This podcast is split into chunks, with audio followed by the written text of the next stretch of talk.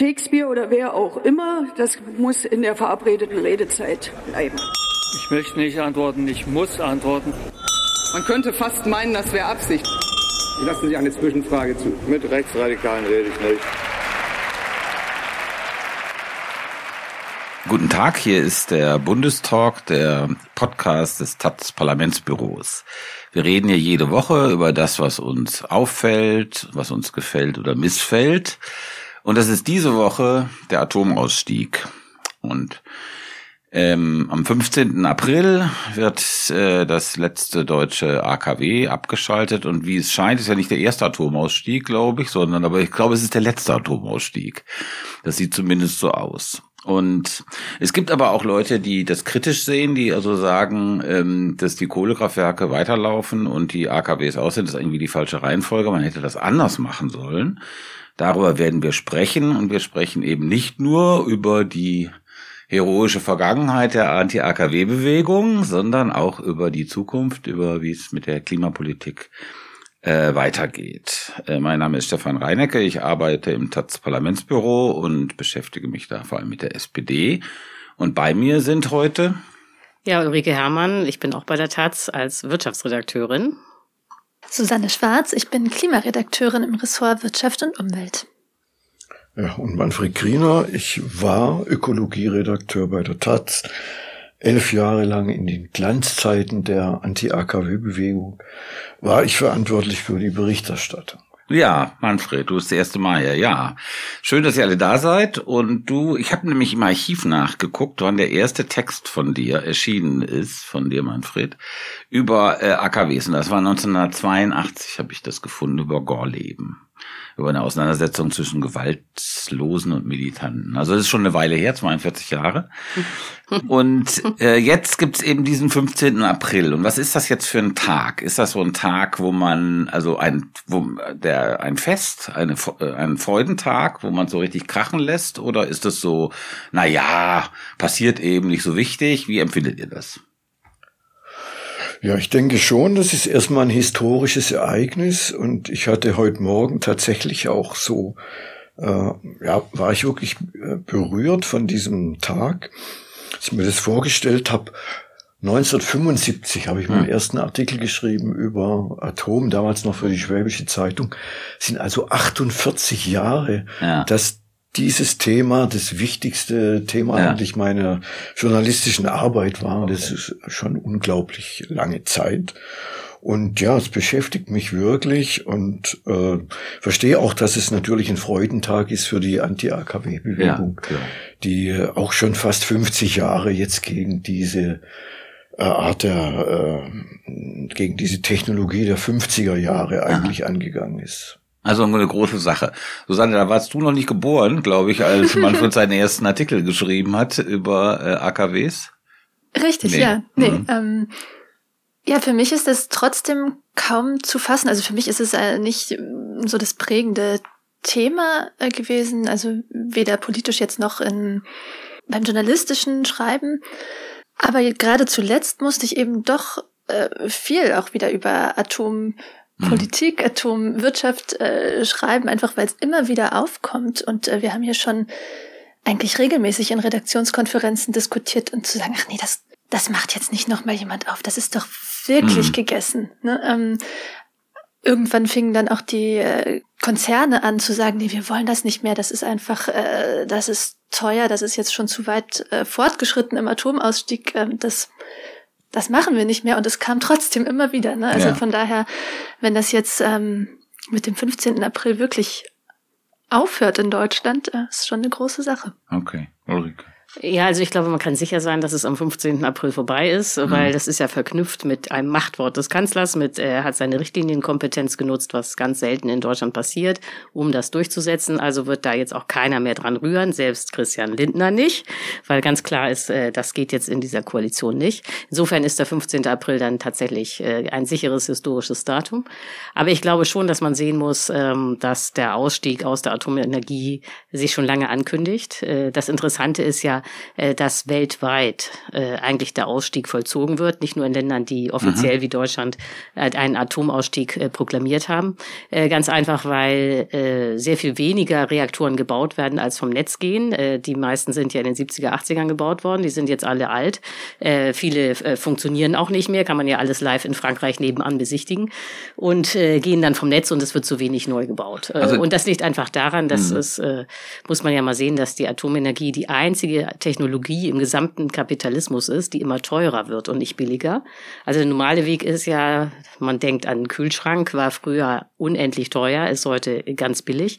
Also weil einfach je länger äh, Technik da ist, je häufiger sie gebaut wurde, desto mehr weiß man ja, wie sie funktioniert, kann sie in großen Stückzahlen produzieren, sie wird immer billiger, außer beim Atomkraftwerk. Und äh, die mhm. ähm, Kosten sind ex so extrem äh, und das Risiko ist so hoch, äh, dass sich das nichts wird, die Bauzeit sich verlängert und so weiter, dass die meisten Länder einfach freiwillig aussteigen, weil sie entsprechend schlechte Erfahrungen gemacht haben. Mhm. Man kann es mit Zahlen untermauern. Ja. Seit 2009 ist Atomkraft um 36 Prozent teurer geworden. Genau. Im selben Zeitraum Solar um 90 Prozent billiger. Mhm. Ja, und äh, das ist einfach ökonomischer Bankrott. 9000 Dollar je Kilowatt kostet jetzt mhm. äh, Atomstrom. Mhm. Und alle Projekte, die man jetzt verfolgt, stellt man erstens fest, enorme zeitliche Verzögerungen teilweise gerade. Bei dem Neubau. Ja, mhm. in Olkiluoto waren das 13 Jahre. Das ist das Ding ja. in Finnland, muss man Also 17 sagen. Jahre äh, mhm. hat's gedauert, fünf Jahre sollte es dauern. Also so eine Art Berliner Flughafen sind die alle, oder? Mindestens, wenn ja, nicht genau. schlimmer. Okay. Schlimmer. Noch teurer, ja. Ja, und die Kosten, äh, Flamanville ist immer das eklatanteste Beispiel, das einzige Atomkraftwerk, was derzeit in Frankreich gebaut wird. Da sind wir jetzt bei 19,2 19,2 Milliarden Euro. Mhm. Das muss man sich mal rein. Ein Ende ist nicht abzusehen. Ja. Und also das bedeutet, ich meine, es gibt ja hier jetzt eine Diskussion von Seiten der Union. Es ist, sind so Stimmen, die sind nicht, nicht sehr laut, aber es gibt sie, die dann sagen, ja, das ist doch irre hier, dass in Deutschland jetzt die AKWs äh, abgeschaltet werden und die Kohlekraftwerke äh, weiterlaufen. Und äh, das, das ist der deutsche Sonderweg bei den AKWs, das wird kritisiert. Da sagt ihr jetzt, wenn ich das richtig verstehe, ist gar kein deutscher Sonderweg. Ich glaube, das oder? muss man doch unterscheiden. Also äh, ob man über Neubau redet oder mhm. über das Abschalten okay. äh, bestehender AKWs. Und äh, Deutschland ist eben aus äh, Reaktoren ausgestiegen, die äh, theoretisch noch hätten laufen können. Und äh, das finde ich, äh, kann man jetzt so oder so sehen. Der Punkt ist, an der Gesamtbilanz der deutschen CO2-Emissionen ändert das auch nicht viel. Und das ist so eine Entlastungsdiskussion, so nach dem Motto, wenn wir die Atomkraft hätten, dann würden wir unsere CO2-Ziele alle einhalten und dann wären wir demnächst klimaneutral. Und das ist einfach der totale Blödsinn. Das ist ja das, was die CDU jetzt ja, Richtung, genau, Richtung Grüne adressiert, zu mhm. sagen, also ihr habt euch immer für Anti-AKW interessiert, aber gar nicht wirklich fürs Klima und deswegen äh, seid ihr so doof und ähm, äh, schaltet jetzt diese klimaneutralen Kernkraftwerke, so hat sich Jens Spahn, glaube ich, ausgedrückt, ab.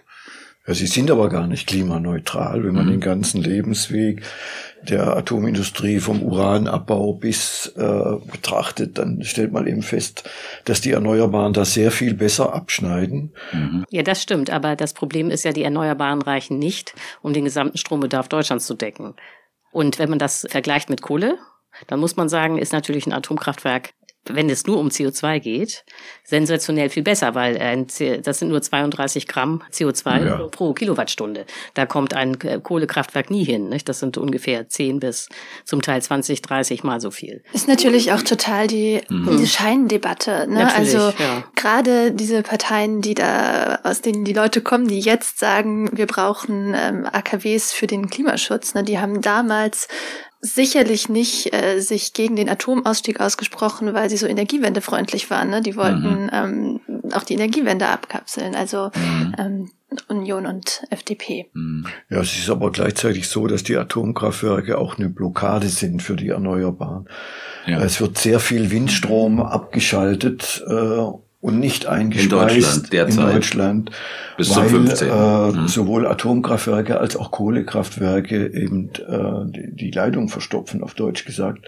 Du kannst ein Atomkraftwerk nicht nach Belieben hoch und runter fahren und deswegen ist es eigentlich eine Blockade und jede Mark, die du jetzt in, in Atomkraftwerke steckst, also nicht nur in Deutschland, sondern weltweit fehlen natürlich beim Ausbau der Mhm. Erneuerbaren. Das muss man auch mal sagen. Ja, also das stimmt, dass äh, Atomkraft und Kohle da stören.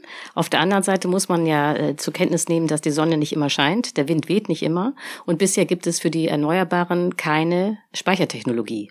So, das heißt, äh, wenn die dann ausfallen, muss man Kraftwerke haben, die man fossil hochfahren kann. Und ähm, so, also das, äh, das heißt, da dreht man sich in dieser Diskussion immer total im Kreis. Und ich glaube, äh, das Wichtige ist, dass man jetzt äh, die Erneuerbaren weiter ausbaut und sich Mhm. äh, Gedanken darüber macht, wo die Speicher herkommen sollen, falls dann eine Flaute ist. Also das stimmt, aber das gleicht sich ja über das Jahr ganz gut aus. Ne? Also tendenziell ist es so, wenn die Sonne nicht scheint, ist relativ viel Wind da und wenn der Wind äh, und andersrum, ne? Also Das stimmt, aber das stimmt eben nicht immer. Zum Beispiel Januar bis März 2021, äh, Winter, Mhm. katastrophale Windmonate. So, du kannst, das ist ja das Problem, du kannst nicht darauf setzen, dass der Wind immer dann weht, wenn er statistisch wehen soll. Und das heißt, du brauchst Speichertechnologien und Klar. die fehlen. Und da muss man sich jetzt ernsthaft drum kümmern. Ich meine, das ist ja auch in Arbeit, diese Elektrolyseure für grünen Wasserstoff. Mhm. Aber äh, das muss kommen und dann wird der Ökostrom auch teuer, nicht billig. Das ist ja das Problem. Deswegen gibt's diese Speichertechnologie bisher auch noch nicht. Aber ich glaube, das, da muss man sich halt ehrlich machen und sagen, okay, wenn wir hier ausbauen wollen, dann brauchen wir Speicher. Gut, wir haben aber auch ein europäisches Netz Mhm. und irgendwo weht der Winter eigentlich fast immer und nachts, wenn die Sonne nicht scheint, wird eben auch weniger Strom verbraucht. Also ich sehe es jetzt nicht ganz so alarmierend. Natürlich Speichertechnologien sind gefragt, brauchen wir. Ähm, aber als Ausgleich im europäischen Netz haben wir eigentlich keine Sorgen, auch wenn mal Sonne und Windflaute haben. Und da ist ja jetzt das Argument, das, oder das war das Argument von den Leuten, die doch AKWs in Deutschland behalten wollten, zu sagen, ja, guckt euch doch um, ja, in Belgien, in der Schweiz, in Frankreich gibt's die AKWs und im, im Matter of Fact ist dann Deutschland irgendwie doch im Grunde von diesen AKWs jenseits deutscher Grenzen irgendwie abhängig. Was ist an diesem Argument dran? Da kann man nur sagen, dass wir mehr Strom exportieren, als wir importieren. Deutschland ist auch mit, also Atom Das war auch bei letztes uns, Jahr so? Ja, ist jedes Jahr so. Auch in dieser, in diesem Krisenjahr sind Mhm. wir einfach Exporteur. Und wir haben Frankreich Mhm. mit, mit seiner riesigen Atomflotte geholfen, dass dort die Lichter nicht ausgegangen sind dieses Jahr. Wir haben Strom nach Frankreich exportiert. Muss man auch mal sagen, weil die, Ulrike hat's gesagt, die, die hatten dieses Jahr, äh, letztes Jahr wahnsinnige Probleme, sowohl mit Niedrigwasser als auch mit der Maintenance ihrer Reaktoren. Da war die Hälfte der Reaktorflotte äh, außer Betrieb. Und auch jetzt sieht's in Frankreich immer noch ziemlich düster aus. Mhm. Am 15. April ist das dann quasi Geschichte, die deutsche Atomenergie, aber es gibt ja noch den Müll. Was ist eigentlich damit? Tja, Endlager ist nicht da. Zwischenlager ist äh, meistens direkt neben dem Reaktor. Also das ist schon ein Witz. Äh, und das mit dem Endlager wird auch noch schwierig. Weil natürlich keiner will äh, Atommüll in seiner Nachbarschaft haben. Und bisher gibt es zwar Kommissionen, aber kein Ja. Ergebnis.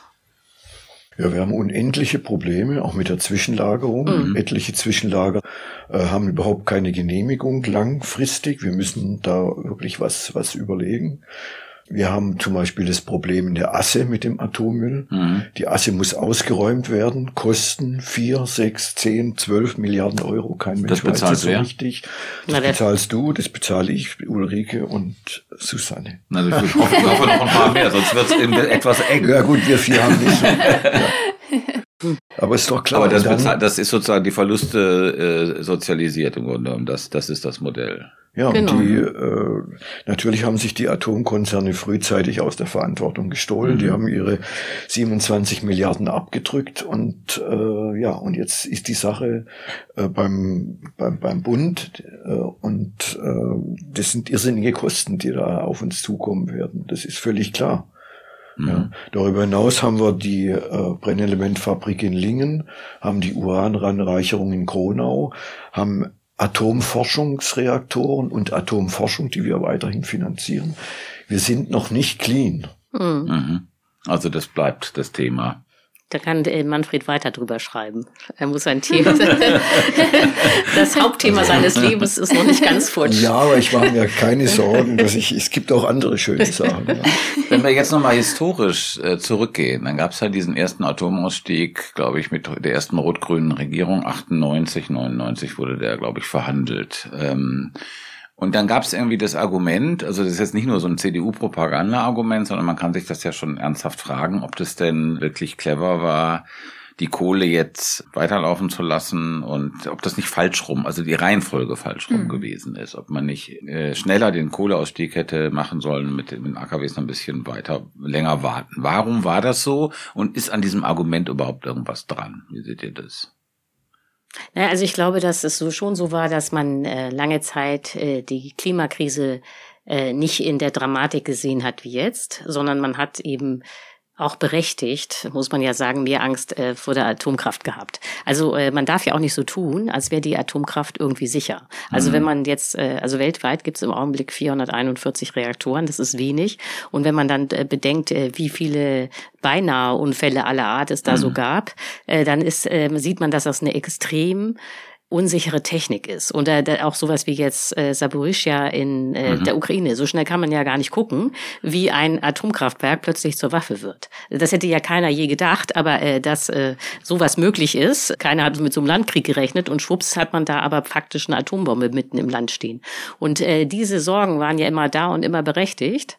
Äh, das wurde ja natürlich dann auch durch Tschernobyl für alle klar. Äh, ich meine, Tschernobyl war auch menschliches Versagen, aber äh, das war, lag noch nicht mal an der Technik. Nur der Mensch ist eben jemand, der ständig Irrtümer begeht. Mhm. Und wenn du da so eine Technik hast, dann ist das einfach wahnsinnig gefährlich. Mhm. Das ist so. Die, die Diskussion war sehr kurzsichtig, weil die Risikobetrachtung immer gefehlt hat. Das, hat die, das Entsorgungsdilemma wurde einfach ausgeklammert. Ja, genau ähm, die Akzeptanz war einfach nicht da. Mhm. Ich meine, also nach, im Grunde nach Tschernobyl war die Akzeptanz für Neubauten in Deutschland nicht da. Ne? Die Anti-AKW-Bewegung ja. war über Jahrzehnte die relevanteste Protestbewegung ja. in Deutschland und die Grünen verdanken ihre Existenz dieser Bewegung. Und natürlich war es dann klar, wenn Rot-Grün äh, mhm. an die Regierung kommt, dass, dass, die, dass die Meiler abgeschaltet werden müssen. Mhm. Es war auch eine völlig richtige Entscheidung und die wurde auch dann akzeptiert äh, von den Energieversorgern. Es war ja eigentlich dann, also Rainer Barke hat es damals verhandelt und es war damals eigentlich, äh, man war sich einig. Man mhm. hat lange Fristen denen gegeben und dann war eigentlich ein Konsens da. Und als die Regierung wieder gewechselt hat, hat die Stromindustrie nochmal eine Chance gesehen, abgeschriebene Anlagen lange zu betreiben und einfach damit das viel war Geld zu verdienen. Merkel 2010, also vor Laufzeitverlängerung. Die Laufzeitverlängerung ist ein bisschen in Vergessenheit geraten wegen ihrer Wende dann nach Fukushima. Aber das war eine der größeren Fiasken, Fiasken, Fiaskos äh, in Merkels Amtszeit, diese Laufzeitverlängerung, weil die auch die ganze Planung durcheinander gewirbelt hat. Wie siehst du das mit Klima und AKW? Susanne? Ja, ich, ich glaube, der Kern ist das, was ähm, Ulrike gerade gesagt hat, die Klimakrise wurde einfach lange Zeit und eigentlich auch immer noch massiv unterschätzt. Es ist ja nicht so, als wäre da 2011 äh, eben breit diskutiert worden, Atomausstieg oder super schneller Braunkohleausstieg, um das Klima zu retten. Mhm. Ne? Das, das war ja gar nicht, äh, das waren nicht die zwei Optionen. Ne? Außerdem muss man jetzt mhm. mal sehen, ich, das wird ja immer so getan in der Diskussion, als würden wir nur Strom verbrauchen ja. oder benutzen. Aber Strom macht am Energiemix äh, der Deutschen ungefähr 20 Prozent aus. Der Rest äh, der CO2-Abgase kommt äh, woanders her. Und ich habe immer das Gefühl, also ich will das Problem der äh, Kraftwerke nicht kleinreden, nicht? Aber ich habe immer das Gefühl, dass dann eben auf diese Weise eigentlich gerechtfertigt werden soll, warum man erstmal mit ohne Tempolimit auf der Autobahn fahren kann, mhm. nicht? So nach dem Motto: Die Grünen haben ja die Kohlekraftwerke am Netz gelassen, deswegen warum soll ich dann Tempolimit machen, mhm. nicht? Das hätten die die Kohlekraftwerke abgeschaltet äh, statt der Atom, dann, könnt, äh, dann könnte ich hier noch mehr brettern. So Man ungefähr. darf aber auch nicht unterschlagen, dass es die Anti-Atom-Bewegung war, mhm. die die Erneuerbaren angeschoben ja, hat. Ja, das ist in, oft in Vergessenheit. Deswegen, man hatte ja die Alternative. Ja, ja und die Leute, die heute wieder schreien, äh, wegen des Klimas mhm. äh, soll Atom weiterlaufen, die waren es, die die Erneuerbaren blockiert haben. Mhm. Das muss man schon ja. sehen. Ja, das ich habe mir, ich habe mir eine Anzeige rausgesucht von 1993. Die ist erschienen am 26. Juni 1993 von unseren Energieversorgern. Ach, berüchtigte Anzeige. Heißt, Sonne, Wasser und Wind hm. können auch langfristig niemals mehr als vier Prozent unseres Strombedarfs decken. 1993. Hm. hm. Also da sieht man, wer die Sache eigentlich blockiert hat. Hm. Es waren die Energieversorger FDP und CDU. Hm. Ja. Und jetzt muss man ja mittlerweile sagen, ne, äh, also auch Neubauten sind sowieso in Deutschland jetzt kein Thema, glücklicherweise, aber selbst wenn, ne, das dauert so lange, so ein AKW zu bauen. Also mhm zehn Jahre mindestens und dann mit allen möglichen Pannen noch viel länger. Ne? Ähm, bis dahin muss einfach äh, in Bezug auf Klimaschutz schon ganz viel passiert sein. Ne? Das ist einfach zu spät. Also wenn dieses neue AKW mhm. äh, fertig wäre, ne, da, da ist die Sache eigentlich schon gelaufen. Es ist ja so, das ist jetzt vielleicht eine Bagatelle, dass Deutschland über äh, Uniper, was ja verstaatlicht äh, worden ist in dieser Energiekrise, äh, ja noch an drei schwedischen AKWs beteiligt ist. Haltet ihr das für relevant? Sollte der deutsche Staat darauf Einfluss nehmen, diese Beteiligung zu loszuwerden? Oder, oder ist, ist es wichtig oder ist es nicht wichtig? Also ich glaube, dass das jetzt keine gute Idee wäre, wenn der deutsche Staat sich in der schwedischen Innenpolitik austoben würde, weil man einfach sagen muss, das kann man jetzt sehr seltsam finden, es ist aber so, die Atomkraft hat in Schweden eine hohe gesellschaftliche Akzeptanz. Nicht? Und das gehört ja alles Vattenfall und Vattenfall ist auch ein Staatskonzern in Schweden. Und die Schweden finden das super äh, mit ihrer Atomkraft. Äh, und die haben, ja, ist so. Also äh, kann, ich meine, ich hab, da war da mal Austauschjournalistin und das äh, jetzt dazu behaupten, dass es da eine Anti-AKW-Bewegung gäbe, wäre also äh, äh, extrem geschönt. Nicht? Und die Grünen sind da auch, äh, gibt es äh, aber äh, keine große Kraft und auch nicht äh, primär gegen Anti-AKW. Und selbst äh, Greta Thunberg, die ja eine äh, ja, ja. Äh, nee, Schwedin ist, ich meine, so ist das passiert. Die hat ja dann hier alle äh, überrascht mit der Aussage, die Deutschen hätten mal ihre AKWs länger laufen lassen sollen. Da haben natürlich alle Deutschen gedacht, was ist denn hier los? Eine Fridays for Future ist für AKWs, aber das äh, erklärt sich sofort, wenn man weiß, dass sie Schwedin ist. Weil, weil sie ja noch Schweden, zurückgerudert ist. Ja, natürlich, nach, nachdem da Druck aus Deutschland kam. Aber äh, das ist typisch schwedisch. Die finden mhm. das okay. Und, äh, die haben eben äh, Wasserkraft äh, und Atomkraft und damit sind sie mit ihrem CO2 äh, äh, Budget auch weit gekommen. Nicht? Also mhm. äh, das ist ja also viel relevanter finde ich, dass ähm, das Rosatom über den Joint ja. Venture mit Framatom wiederum an der Brennelementfabrik Lingen äh, indirekt beteiligt ist. Also die russische äh, ja. Atomfirma. Naja, ja. da kommt ja auch das Uran her. Ja, und, äh, das Uran kommt ja auch nicht aus Deutschland. Das sind eigentlich viel relevantere Sachen. Es gibt, mhm glaube ich, sieben Länder, die sehr stark am Tropf der, der russischen Atom-Uranproduktion äh, hängen. Und das was, was nie irgendwie eine Rolle spielt in, in der Diskussion. Und das, das hat sich auch durch auf. die Sanktionen auch nicht verändert. Nein, natürlich nicht, weil die, deren Meiler laufen nur, mhm. wenn sie Brennstoff aus Russland mhm. kriegen. Das hat sich nicht geändert. Mhm. mhm. Ja, alle Sanktionen gegen Russland haben ja nicht die Energieimporte äh, betroffen. Also man hat ja mhm. auch nicht Gas sanktioniert, mhm. sondern ganz im Gegenteil, das war Russland, der die äh, oder Putin, der, der dann die Gasleitungen genau. äh, zugedreht hat. Und das Einzige, was man gemacht hat, ist, dass man beim Öl einen äh, Maximalpreis festgesetzt hat für russisches Öl. Aber äh, ansonsten will man natürlich die Energie weiter haben. Wenn wir jetzt nochmal zurückschauen, du hast es vorhin schon erwähnt, äh, Manfred, dass die äh, Anti-AKW-Bewegung in der Geschichte der Bundesrepublik äh, wahrscheinlich die ja die konstanteste, aber auch die wichtigste, einflussreichste soziale Bewegung war. Also vielleicht kann man auch die Friedensbewegung noch, noch erwähnen, aber ich glaube, für die AKW-Bewegung kann man das sagen, auch mit dem Ende, eben mit diesem Effekt, dass sie gewissermaßen da das gesellschaftliche Bewusstsein so verändert hat. Und wenn wir uns das jetzt nochmal vor Augen führen, können wir uns fragen, kann eigentlich die Klimabewegung, die ja auch sehr breit geworden ist und einen großen Echoraum hat in der Gesellschaft, gibt es da eigentlich Anknüpfungspunkte? Kann eigentlich die Klimabewegung etwas von dieser Geschichte der AKW-Bewegung lernen oder sind die zu verschieden? Also das eine ist ja so eine Single-Issue-Bewegung gewesen, keine AKWs und Klima ist ja eine Transformation der ganzen Gesellschaft. Wie seht ihr das? Ich würde sagen, das hat die Klimabewegung massiv versucht, ne, diesen, an diesen Erfolg anzuknüpfen und ähm, die Strategien zu übernehmen, die die AKW, äh, Anti-AKW-Bewegung, mhm. so rum, mhm. die die Anti-AKW-Bewegung genutzt hat. Also eine Kombination irgendwie aus äh, großen Demos, wo irgendwie der, die Mehrheit der Bevölkerung dahinter stehen sollte, oder ähm, und eben kleineren Aktionen mit zivilem Ungehorsam, was es ja durchaus gab, also so Castor-Schottern und so weiter, ne? Ja, äh, also eigentlich äh, wieder Ungehorsam. Mhm. Ja. Genau. Ja, also, dass man sich auf die Gleise setzt und so ja. Sachen, ja. Mhm. Ja, man kann auch also ein bisschen schärfer sagen, einfach auch Militanz. Mhm. Ja, also der Erfolg der Anti-AK-Bewegung wäre nicht denkbar gewesen ohne die Schlachten am Bauzaun, um es mal ganz zugespitzt zu sagen. Ist das ja, nicht ist etwas so, so romantisch? Nein, das ist, nicht, ist gar nicht romantisch. Es war einfach so, dass der politische Preis immer höher wurde. Ja. Wenn du für jeden Atommülltransport 20.000 Polizisten brauchst, ja. dann mhm. überlegst du dir mal, dass es mhm. irgendwann nicht mehr, nicht mehr funktionieren kann. Mhm. Ja.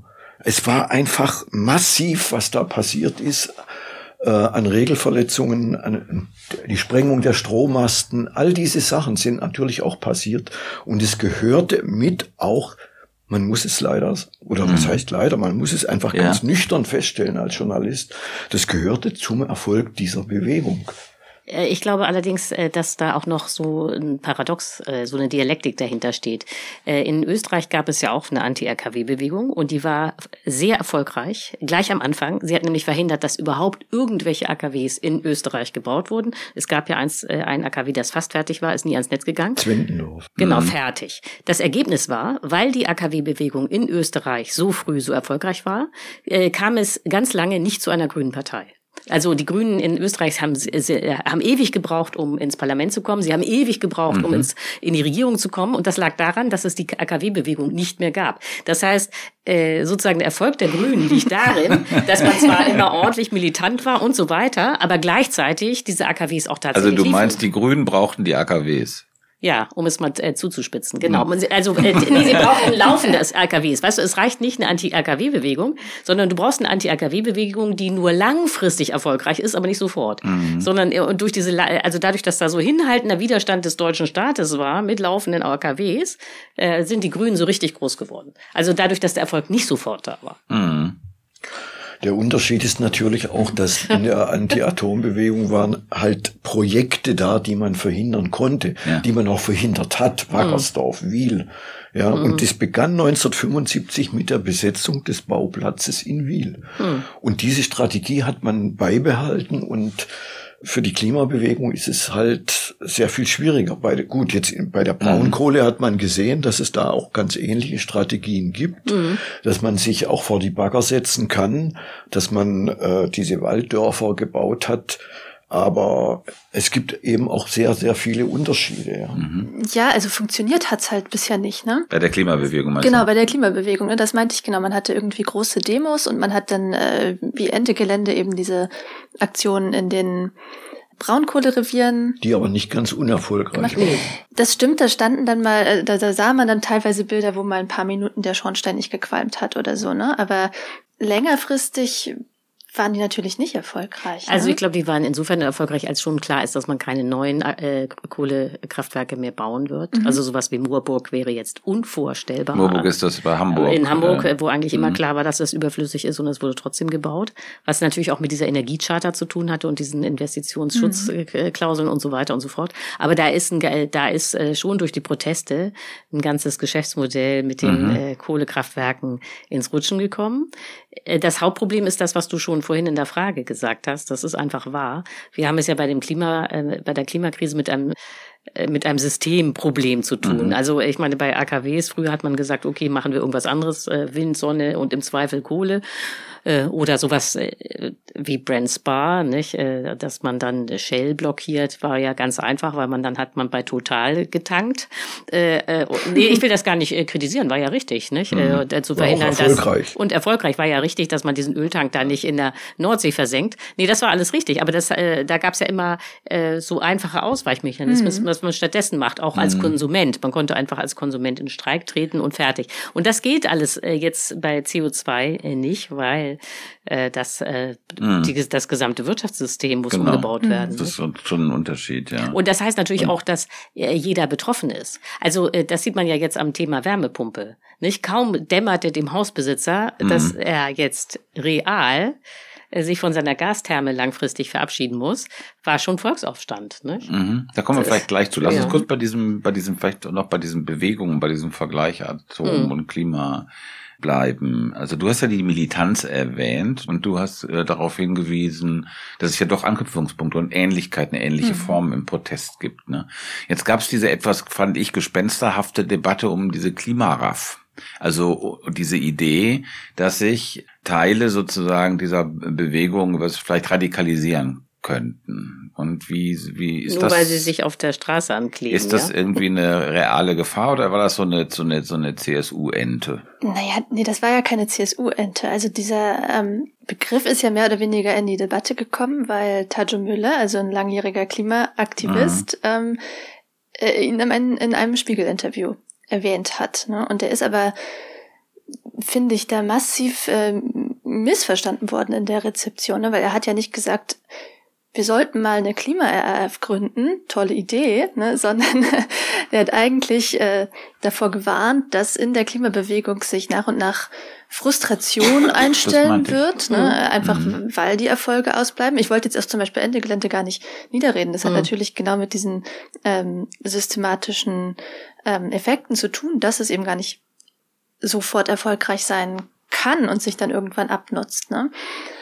Und ja, er hat eigentlich davor gewarnt, dass eben diese mhm. Frustration einsetzt, sich viele Leute von der Klimabewegung abwenden, ähm, der Rest sich radikalisiert mhm. und dann einen massiven Backlash eigentlich erlebt. Und ich finde, das sieht man eigentlich gerade sehr gut an der letzten Generation. Ne? Also die sich da auf die Straßen klebt ja, das und das kann man finden, wie man will. Ne? Aber ähm, ich finde es nach wie vor total krass zu sehen, äh, wenn es da diese Videos gibt von Leuten, die da auf der Straße kleben und es steigen AutofahrerInnen aus oder eigentlich Autofahrer, es steigen Autofahrer aus, brüllen die an, zerren die äh, gewaltsam von der Straße mhm. äh, weg, ne? Also einfach, was das für ein für ein Aggressionspotenzial mir, Ja, was das für ein Aggressionspotenzial ja. hat. Also mhm. ist mir völlig unerklärlich, ne? Ähm, und äh, ich glaube, sowas hat er ja äh, gemeint, der Tajo Müller. Ne? Er sagt, mhm. okay, ähm, da gibt's dann einen riesigen Backlash und äh, irgendwann hat man dann als Aktivist irgendwie die Entscheidung, okay, ich ich mache das entweder irgendwie weiter, ich steige aus oder äh, ich gehe äh, in den Untergrund. Und wir ne? gehen doch nicht in das den Untergrund. das war jetzt seine Analyse, dass ja, das passiert. Das, aber ich meine nur, das war nicht sein Vorschlag, die sollten nee. das machen, ja, sondern äh, es war seine Sorge, ja, ähm, okay. ähm, dass das passiert. Nee, aber ich meine, das zeigt ja einfach, aber dass... ihr teilt diesen Eindruck nicht, dass, dass es diese Gefahr... Also das ist ja ein relativ übliches Muster bei sozialen Bewegungen, hat es schon öfters gegeben, dass sozusagen dass so, so eine, dass es so einen Split gibt, dann sozusagen so eine, und so eine Radikalisierung Radikalisierungsspirale, die du gerade beschrieben hast, hm. so ein bisschen. Das wäre nicht das erste Mal, aber es gibt eigentlich keine richtigen Indizien dafür, oder? Also ich finde das eben deswegen völlig irre, weil äh, jeder weiß, wer es die RAF war. Die haben, ja, ja. die haben sich Gewehre und sonstiges äh, besorgt und dann haben sie Leute umgebracht. Mhm. Und ich finde, das ist in der Klimabewegung überhaupt nicht abzusehen, dass da irgendjemand plant, irgendwen umzubringen. Äh, und das so mhm. hat das, und äh, wenn Tazio Müller dann findet, dass Leute, die sich auf der Straße festkleben, äh, in Gefahr sind, äh, eine RAF zu werden, dann zeigt das nur, dass er offenbar zu jung ist, um sich daran zu erinnern, wie die RAF in Wahrheit war. Mhm. Sondern man muss doch diese äh, Klimaaktivisten, die dann auf der Straße sich festkleben, eigentlich mit Castorschrotten äh, äh, äh, vergleichen. Also wenn du dich, äh, die anderen haben sich auf eine äh, Gleise ja. gesetzt und den mhm. Atommüll verhindert und die sitzen jetzt auf der Straße und verhindern den Straßenverkehr. Nein, nein, diese, diese, äh, diese du hast völlig recht. Also und aus der Atom-AKW. Diesen, diesen Unterschied muss man immer machen sozusagen zwischen aktiver Gewalt und zivilem wieder Ungehorsam. Ja. Und das, das, hat, und das hat Tazio ja. Müller verwischt. Ja. Und so blöd muss man erstmal sein als Klimaaktivist. Ja. Ich denke, das war in dem Fall eigentlich eher eine Metapher, die gebraucht mhm. worden ist und man sieht eine gewisse Radikalisierung ja. in, in, der Klimabewegung, aber ich halte das für hochgespielt mhm. und für kompletten Unsinn. Ja, okay, dann fragen wir mal andersrum. Also habt ihr denn den Eindruck, dass letzte Generation hatte viel mediale Aufmerksamkeit gehabt? Er hat das ist sozusagen seinen Peak gehabt und geht jetzt, verschwindet jetzt wieder. Ist es überhaupt noch ein effektives Mittel? War es ein effektives Mittel? Ist das sozusagen, was ist, muss man mediale Aufmerksamkeit, ist das sozusagen die Hardwährung in der Sache oder geht's, muss man andere Aktionsformen, werden andere Aktionsformen kommen? Es werden ganz sicher andere Aktionsformen kommen und es wird sich auch politisch einiges verschieben, glaube ich. Also ich fände es am wichtigsten, wenn sich diese Klimabewegung mal ehrlich macht. Wir rennen nach wie vor immer diesem 1,5 Grad Ziel hinterher, mhm. so in der öffentlichen Debatte ist völliger Unfug. Jeder, der sich damit beschäftigt, weiß, wir schaffen 1,5 Grad nicht, wir schaffen auch nicht zwei Grad, wir schaffen auch nicht zweieinhalb. Wir mhm. rennen so Richtung drei bis 3,5 Grad. Äh, das sagen auch die Wissenschaftler, wenn sie dann, äh, wenn die Kameras ausgeschalten sind. Also sich da mal ehrlich zu machen, das würde, glaube ich, die Sache zu beerdigen mit den Trauergästen dann auf zu neuen Taten, würde der Sache eine hm. ganz andere Richtung verleihen. Okay. Weil es sehr wichtig wäre, doch einfach mal die Forschung anzuschieben. Mhm. Dort, wie kriegen wir CO2 aus der Atmosphäre raus? Ja, das ist, das ist sehr doch, Das ist doch eine ganz äh, elementare, Wobei wichtige mir das Geschichte. ein bisschen zu zynisch ist. Also 1,5 Grad teile ich total, ne? Also da müssten, äh, müsste der Peak der Emissionen vor 2025, das ist ja übermorgen sozusagen, ne, äh, eintreten und dann ähm, bis 2030 müssten die Emissionen sich weltweit ungefähr halbieren, mhm. äh, um dann 2050 bei Null zu sein. Ne? Also das ist Nee, unvorstellbar gilt das nicht, aber für die reichen ne? Industrieländer ne? gilt das. Mhm. Ähm, das ist eine weltweite Rechnung, na klar. Also ich kenne eine Rechnung, mhm. dass also in, äh, Indien zum Beispiel bis 2090 Zeit hat, um äh, klimaneutral zu werden. Also dass dieses Durch, Klima, das ist eine durchschnittliche Rechnung. Ja. Dass das klimaneutrale, ja. dass man 2045 klimaneutral sein muss, das gilt für die reichen mhm. Industrieländer, macht die Sache aber nicht besser, weil die USA ist ja weit weg von genau. und müssten vorneweg äh, ähm, da klimaneutral werden. Ja. Genau, aber ansonsten darüber hinaus, äh, also ich glaube, wir reden sowieso zu viel über solche Zielmarken, ne? Also weil das äh, baut immer dieses Bild auf, ah, schaffen wir 1,5 Grad? Nein, mh, hm, schaffen wir 2 Grad? Mh, hm, mal gucken, ne? Also das Wichtige ist doch irgendwie jedes Zehntel Grad ist eine Sicher. enorme äh, Erleichterung, ist eine enorme, hat eine enorme Wirkung darauf, wie viele Teile der Welt äh, unbewohnbar mhm. werden, wie viele Hungerkrisen es gibt und so mhm. weiter. Ne? Also ähm, ja, ich glaube, es macht einfach gar nicht so viel Sinn, sich so an diesen konkreten Ja, aber Marken trotzdem nochmal nachgefragt. Was ist sozusagen diese, was sind die richtigen Bilder, was sind die richtigen Methoden, die effektiven Methoden, um dahin zu kommen zu dem, was nötig ist? Ist das, was du gerade erwähnt hast, Susanne? Ist das sozusagen diese, ist es, sind es die apokalyptischen Szenarien, die ja man ja nicht, da muss man sich ja nicht sehr viel Mühe geben, um die heraufzubeschwören.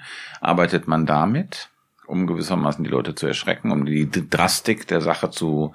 Das ist ja auch ein bisschen letzte Generation. Ja, mhm. also das ist ja sozusagen der Anspruch. Es ist so drastisch und wir müssen jetzt zu diesem Mittel greifen, um euch klar zu machen, wie wie äh, was das Stündlein geschlagen hat. Oder arbeitet man anders? Also das ist ja quasi das andere Modell, das Modell Scholz, um es mal ganz grob zu sagen, ja, der immer sagt, äh, das wird schon, ich mache das schon, ihr müsst gar nichts ändern, das läuft.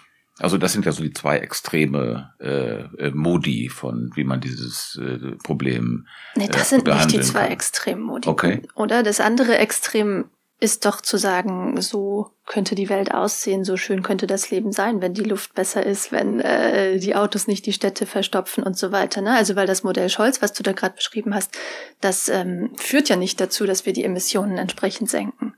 Das ist so ein technokratisches Herangehen, mhm. ähm, Elektromobilität, langsam, sozial abgefedert. Das stimmt halt einfach nicht mehr. Ne? Also ich glaube, wir brauchen, äh, was heißt ich glaube, also es ist eine mehr oder weniger der Sachstand, ne, dass mhm. wir disruptive Veränderungen in der Welt brauchen. Also ich denke, dass jede, jede neue Klimakrise, die dann wieder kommt, mhm. also akute Ereignisse, meine ich, wie das A-Hochwasser, mhm. äh, die Waldschäden, die Dürren in der Landwirtschaft, ja, also mir muss mal jemand erklären, wie die Landwirtschaft eigentlich durch dieses Jahrzehnt kommen will in Deutschland. Wie, also, mhm. das ist angesichts der Wasserstände, die wir haben und angesichts der Hitzesommer, die wir haben, unvorstellbar. Und äh, jeder, jede neue äh, Krisenerscheinung wird natürlich auch wieder im politischen Lager viel durcheinander bringen und dann muss man da wieder andocken.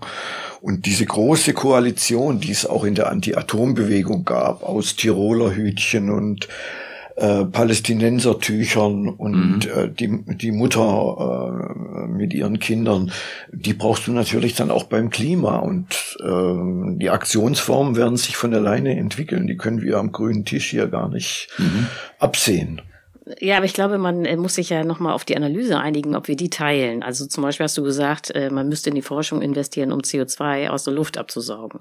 Ja, das finde ich auch. Aber ich glaube, man sollte sich klar machen, äh, dass das ein extrem energieaufwendiger Prozess ist extrem energieaufwendig und diese Energie muss klimaneutral gewonnen werden, sonst hat man ja hinterher genauso viel CO2 wie vorher oder noch mehr.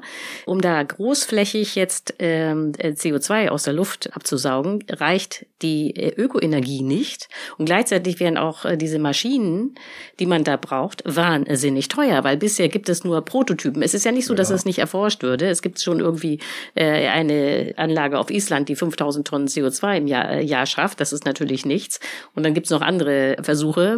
Aber äh, das ist, glaube ich, aus meiner Sicht ist das unrealistisch, darauf zu setzen. Ich weiß, dass der Weltklimarat und alle setzen darauf, aber das zeigt ja nicht, dass es realistisch ist, sondern es zeigt nur, wie groß die Verzweiflung ist. Und dann das Zweite ist natürlich das mit den 3,5 Grad. Äh, du hast ja recht, äh, dass das wahrscheinlich darauf hinausläuft. Nur muss man dann den Leuten ganz klar sagen, dass es keine Möglichkeit gibt, und zwar gar keine, sich daran in Wahrheit als Menschheit, äh, Menschheit anzupassen. 3,5 Grad wäre schon die absolute Katastrophe mit riesigen Teilen der Welt, die man gar nicht mehr bewohnen kann. Und der, vor allen Dingen ist ja das Problem, es würde nicht bei 3,5 Grad enden. Das ist ja ein dynamischer Prozess, das geht dann weiter, weil ja alle Kipppunkte dann äh, gerissen sind. Also da, ich glaube, dass das ein ganz großes Problem ist, dass die Leute dann denken, wenn sie hören 2100 mhm. sind wir bei plus 3,5 Grad, dann haben die irgendwie die etwas irrige Annahme, dass es bei 3,5 Grad stehen bleibt, nur weil man das Jahr 2100 nennt. Das geht immer weiter. Ja, so und ähm, das geht dann irgendwann nicht mehr weiter, weil äh, es keine Menschen mehr gibt, die dann äh, CO2 emittieren, äh, indem sie fossile Brennstoffe äh, nutzen. Aber äh, so und das heißt, wenn man sagt die Wahrscheinlichkeit, wenn wir so weitermachen, inklusive Wärmepumpe, ist 3,5 Grad plus dann heißt das nicht, äh, das machen wir jetzt mal, das heißt dann, okay, und das ist ja das, was äh, mhm. Susanne gesagt hat, und da hat sie recht, ja, dann äh, bleibt nur noch eins. Man muss sich für das Disruptive entscheiden. Man muss eben, also das ist ja meine These, habe also, ich natürlich auch drüber also, geschrieben, man muss sofort aus dem Kapitalismus aussteigen.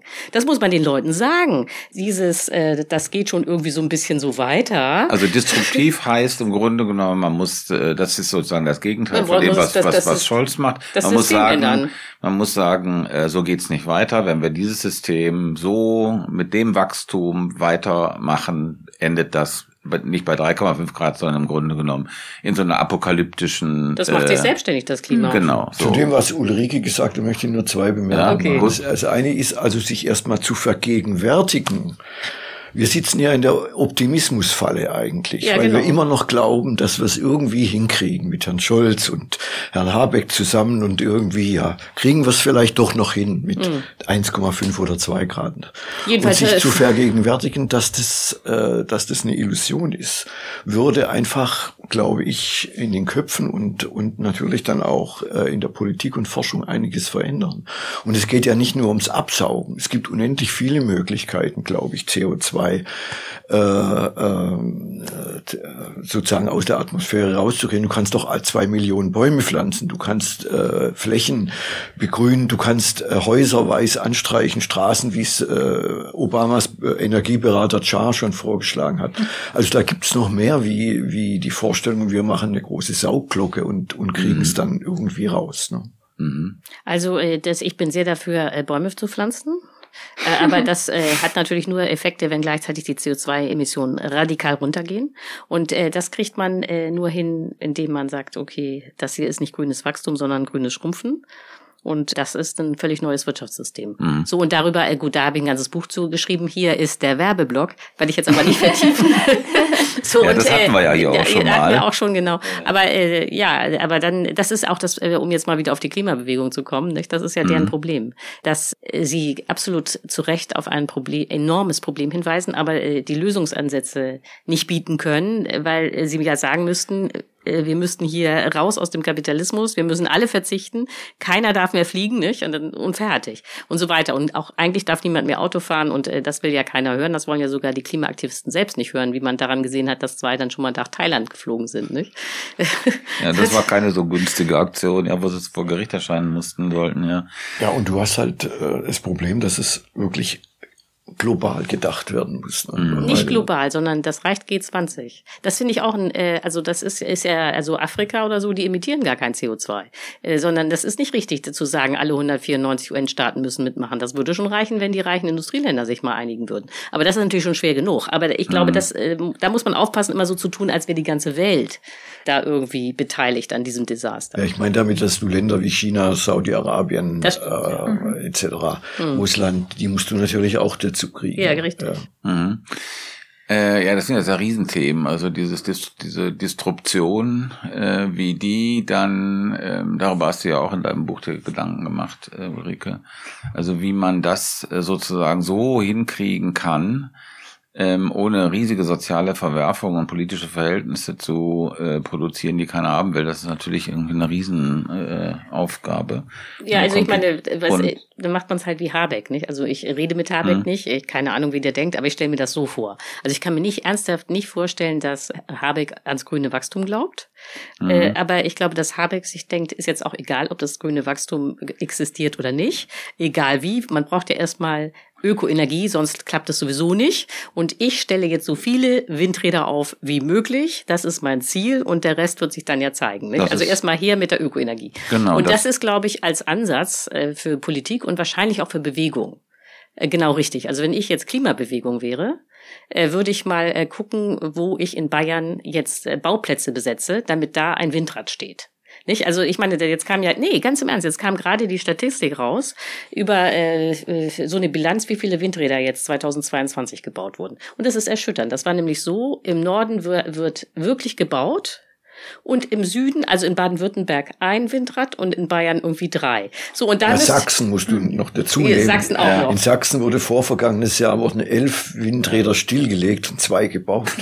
ja, und der gleiche ja, so, Herr Kretschmer so wird das natürlich äh, versucht uns zu erklären, wie Energiepolitik zu funktionieren hat. Mhm. Genau, und da würde ich jetzt als Klimabewegung, würde ich jetzt mal bei Söder, mitten im Wahlkampf, würde ich jetzt mal äh, das mit den Windrädern hochziehen. Nicht? Mhm. Das finde ich eine super Idee, weil einfach ähm, nee, weil, weil diese Debatten um Strategien der Klimabewegung, die werden immer so geführt, als hätte die Klimabewegung alle Optionen offen. Und das mhm. ist ja einfach nicht so. Ne? Also das, was ähm, äh, diese Radikalisierung, ne, äh, oder dass die äh, dass es die KlimakleberInnen in Anführungszeichen gibt. Das mhm. hat ja damit auch zu tun, dass einfach äh, diese Millionen Leute, die da vor ein paar Jahren auf der Straße ja. waren, die sind halt weg. Ne? Die, mhm. die sind halt nicht mehr da. Also jetzt neulich nach diesem desaströsen äh, Koalitionsausschuss, ne, da hat ja. Ähm, da hat Fridays for Future in Berlin zu einer Demo aufgerufen äh, und da sind 500 Leute gekommen. Ne? Ja. Und ähm, da haben die noch gesagt, na ja, wir haben uns ja eigentlich schon gefreut, weil es hat geregnet und es war wirklich totales Mistwetter, also schlechte Demo-Bedingungen, äh, aber 500 Leute sind halt schon das echt nicht viel. Ne? Also vor allem, wenn man sich dran erinnert, wie, wie groß Fridays for Future 2019 war.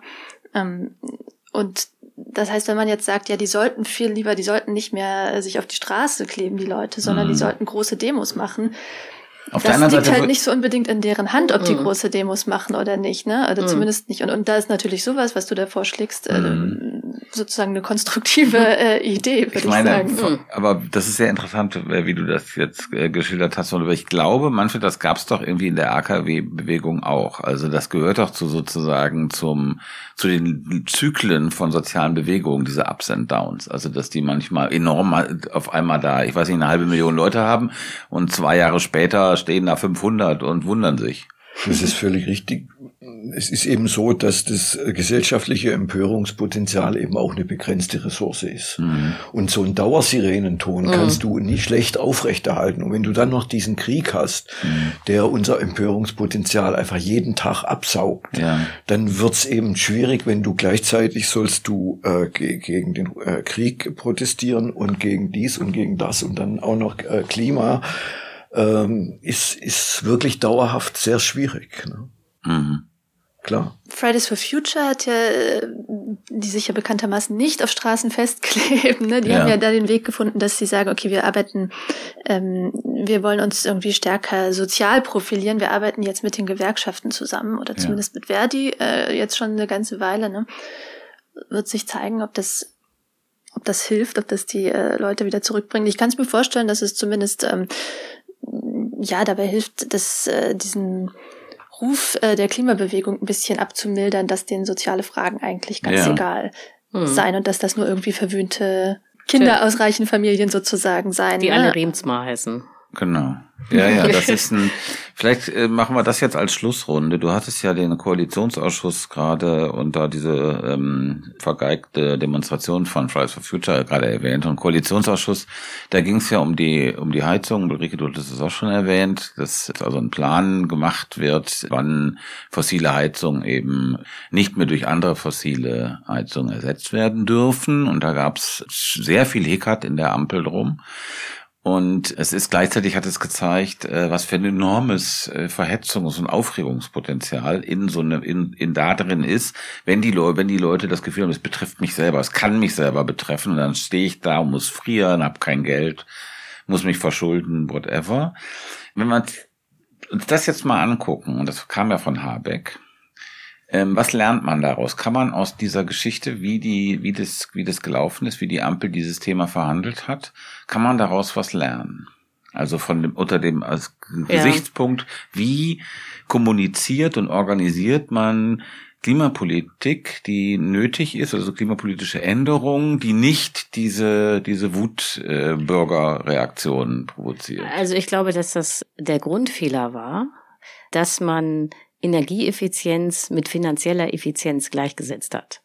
Also man muss einfach sagen, die Wärmepumpe ist ein Effizienzwunder bei Energie, weil es so ist, dass du aus einer Kilowattstunde Strom kannst du bis zu vier Kilowattstunde Wärme Mhm. machen Mhm. oder sogar fünf, wenn Mhm. du ein gut gedämmtes Haus hast. Das ist also Wahnsinn. So, und dann denkt man natürlich, okay, eine, eine Kilowattstunde Strom kommt hinterher vier bis fünf äh, Kilowattstunden Mhm. Wärme. Das muss sich doch rechnen. Mhm. So, und das Problem ist aber, das rechnet sich nicht, weil äh, Strom äh, so viel teurer ist als äh, Gas. Mhm. So, und dann äh, denken die Leute, okay, diese und die Wärmepumpe ist teuer, am Anfang teurer. Ja, so, dann denken die Leute natürlich, ja, wie soll ich denn das finanzieren? Und die Amortisa äh, das amortisiert sich ja erst nach 30 Jahren, wenn überhaupt. Und äh, meine Gastherme ist viel billiger und fertig ist die Laube. So, dann kommt dieses finanzielle Argument. Und äh, was äh, die Koalition ja verpasst hat, ist, dass man äh, in dem Moment, wo man dann die Wärmepumpe vorstellt, äh, gleichzeitig sagt, wie man die Leute äh, entlasten will. Okay. Äh, äh, so, und, äh, äh, obwohl es da, und das äh, war natürlich dramatisch, dann, äh, jetzt sagt Habeck, ja, das lag daran, dass dieser Gesetzentwurf Geleakt wurde. geleakt wurde. Ja, du, da weißt du, ich bitte dich, jeder Gesetzentwurf wird geleakt. Seit Mhm. wann gab es einen Gesetzentwurf, der nicht geleakt Ich kann nicht an keinen, ein- weißt du, die, die sitzen, die Also sitzen, war, kein, der du meinst, interessiert. du meinst, es ich war naiv von ja, natürlich. Habeck. Nein, du kannst ja. doch nicht so tun, als Mhm. wäre ein Gesetzentwurf das gleiche wie ein Koalitionsvertrag. Also beim Koalitionsvertrag ist es so, nur die Parteispitzen äh, Na ja, klar. verhandeln und bei jedem Gesetzentwurf sind aber Referate, also zig Referate in äh, mehreren Ministerien, Ministerien Ja, sind aber da. die Frage ist ja der Zeitpunkt, Ulrike. Es war ja sehr früh geleakt worden, als der es noch gar nicht ausformuliert war. Ja, und es war als Verhetzungsgeschichte, Ja, aber dann du wurde musst es der dann- Bildzeitung zugespielt. Ja, natürlich, Ja. aber du musst klar haben, dass sowas passiert, weil es passiert immer. Das, Und weißt du, es ist doch so. Jetzt äh, haben die sich da schon geeinigt. Ich meine, das ist nicht kein Zufall. Äh, in dem Koalitionsausschuss haben sie sich geeinigt, mehr oder minder, wie das mit der Wärmepumpe sein soll. Was immer noch gefehlt hat, ist der soziale Ausgleich. Das heißt, das kann mir doch keiner erzählen, dass wenn du dann inzwischen schon äh, die energetische Seite komplett hast und der soziale Ausgleich fehlt, dass das irgendwie ein Zufall ist, dass das dann beim Liegen auch schon so war. So, und dann gibt es sehr, sehr gute Vorschläge von der Linkspartei, wie man das eigentlich machen könnte. Wie man dann auch verhindert, dass das Prinzip Gießkanne zur Anwendung kommt, dass Mhm. besonders große Villen mit besonders großer Wärmepumpe dann besonders stark gefördert werden.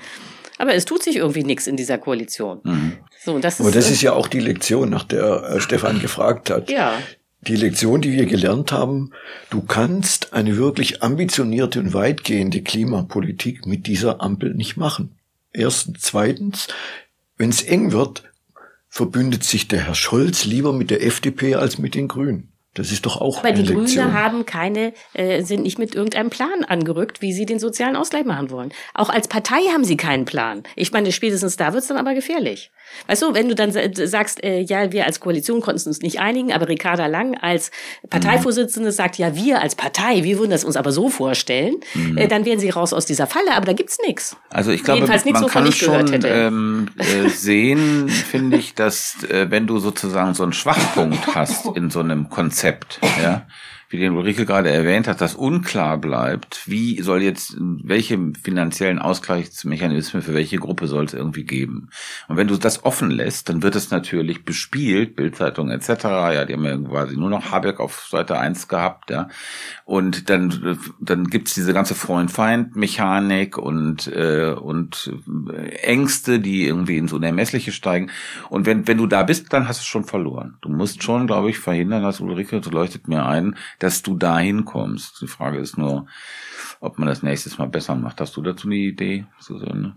Hm, also ich glaube, mit solchen Plänen wäre Habeck in jedem Fall auf den Titelseiten der Bildzeitung gelandet. Ja. also, ich, ich glaube, das ist der erste Vorbote davon, dass eben solche disruptiven Änderungen nötig sind, weil das ist natürlich hm. das totale Wahnsinnsprojekt, ne, den Leuten jetzt zu sagen, ab äh, in ein paar Monaten äh, dürft ihr keine, also vor allem Gasheizungen mehr einbauen, Ölheizungen traut vielleicht trauen weniger Leute hinterher, aber das ist für viele Leute natürlich total überraschend, äh, die sich jetzt nicht jeden Tag irgendwie mit Energie- und Klimapolitik befassen. Ne? Viele Leute haben sich irgendwie ähm, ihr Häuschen oder ihre Wohnung irgendwie vom Munde abgespart, weil sie dachten, ach, Altersvorsorge, mhm. haben gerade irgendwie da die, weiß ich nicht, 8.000 oder 10.000 Euro für die für den Gaskessel zurückgelegt und für die ist das eine wahnsinnige Überforderung, falls der irgendwie im Februar 2024 kaputt geht, äh,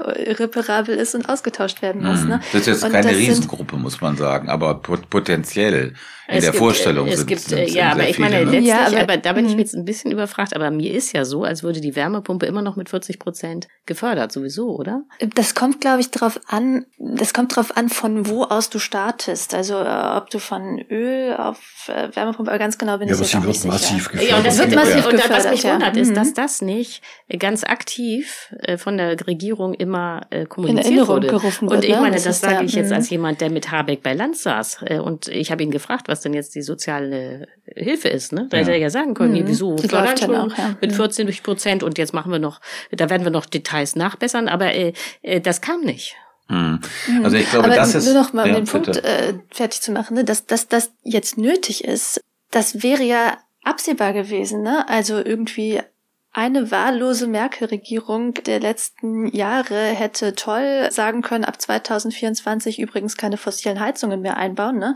Da hätten sich alle tiptop darauf vorbereiten können ähm, und äh, es wäre einfach jetzt nicht so krass gewesen. Ne?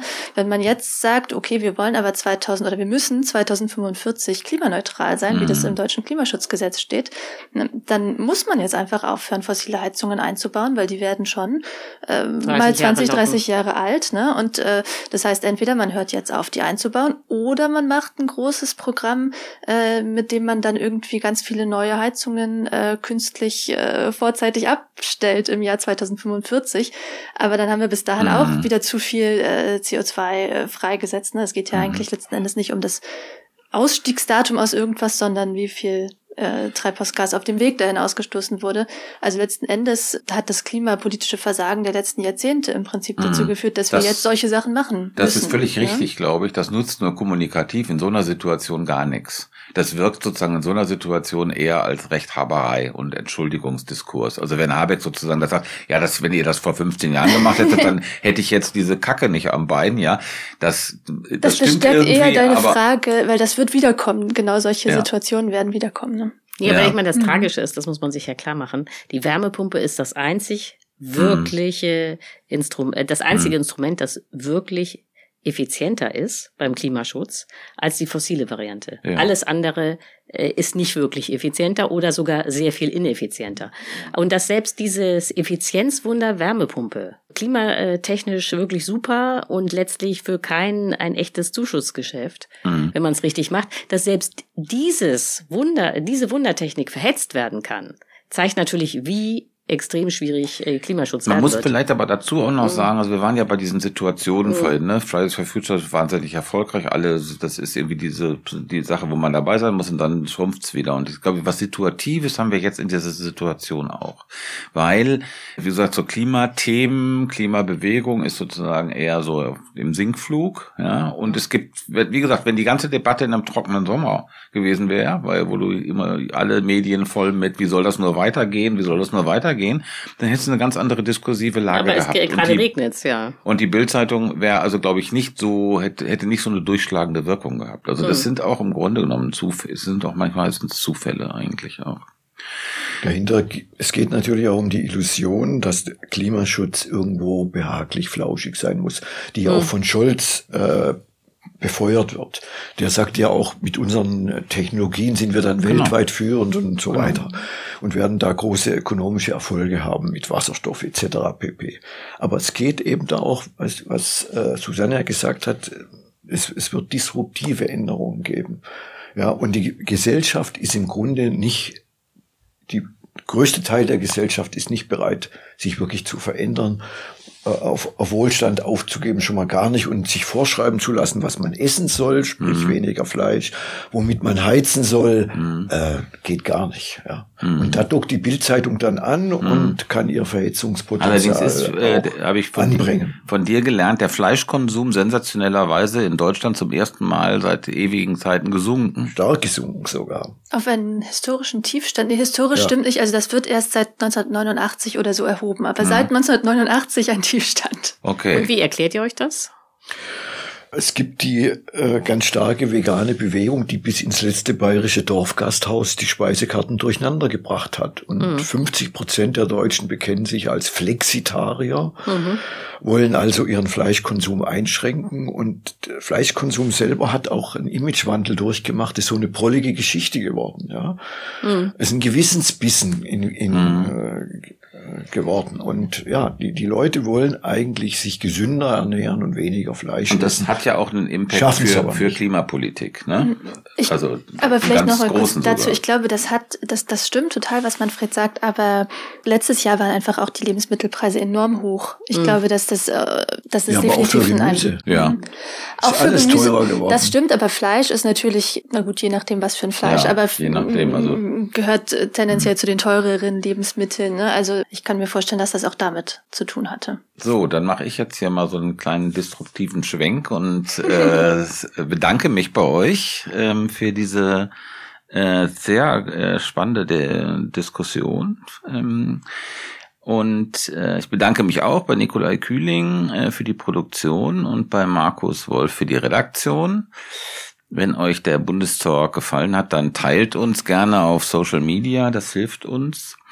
Und wer Lust hat, uns mal live und in Farbe zu erleben, kann das auch machen, nämlich am 22. April äh, beim Taz Lab in Berlin, äh, in der Taz. Da werden wir einen Bundestalk aufnehmen. Ähm, und ja, wie immer, Fragen und Kritik könnt ihr uns gerne schicken an bundestalk.taz.de. Und wenn ihr trotz hoher Energiepreise noch ein bisschen Geld über habt, dann ist das auch sehr, sehr gerne, oder um Ulla Scholz zu zitieren, sehr, sehr, sehr gerne äh, gesehen. Dafür gibt's tatsächlich. Bleibt uns gewogen und tschüss. Schönes Wochenende. Vielen Dank. Noch nicht Moment. So, damit ist das jetzt hoffentlich auch erledigt.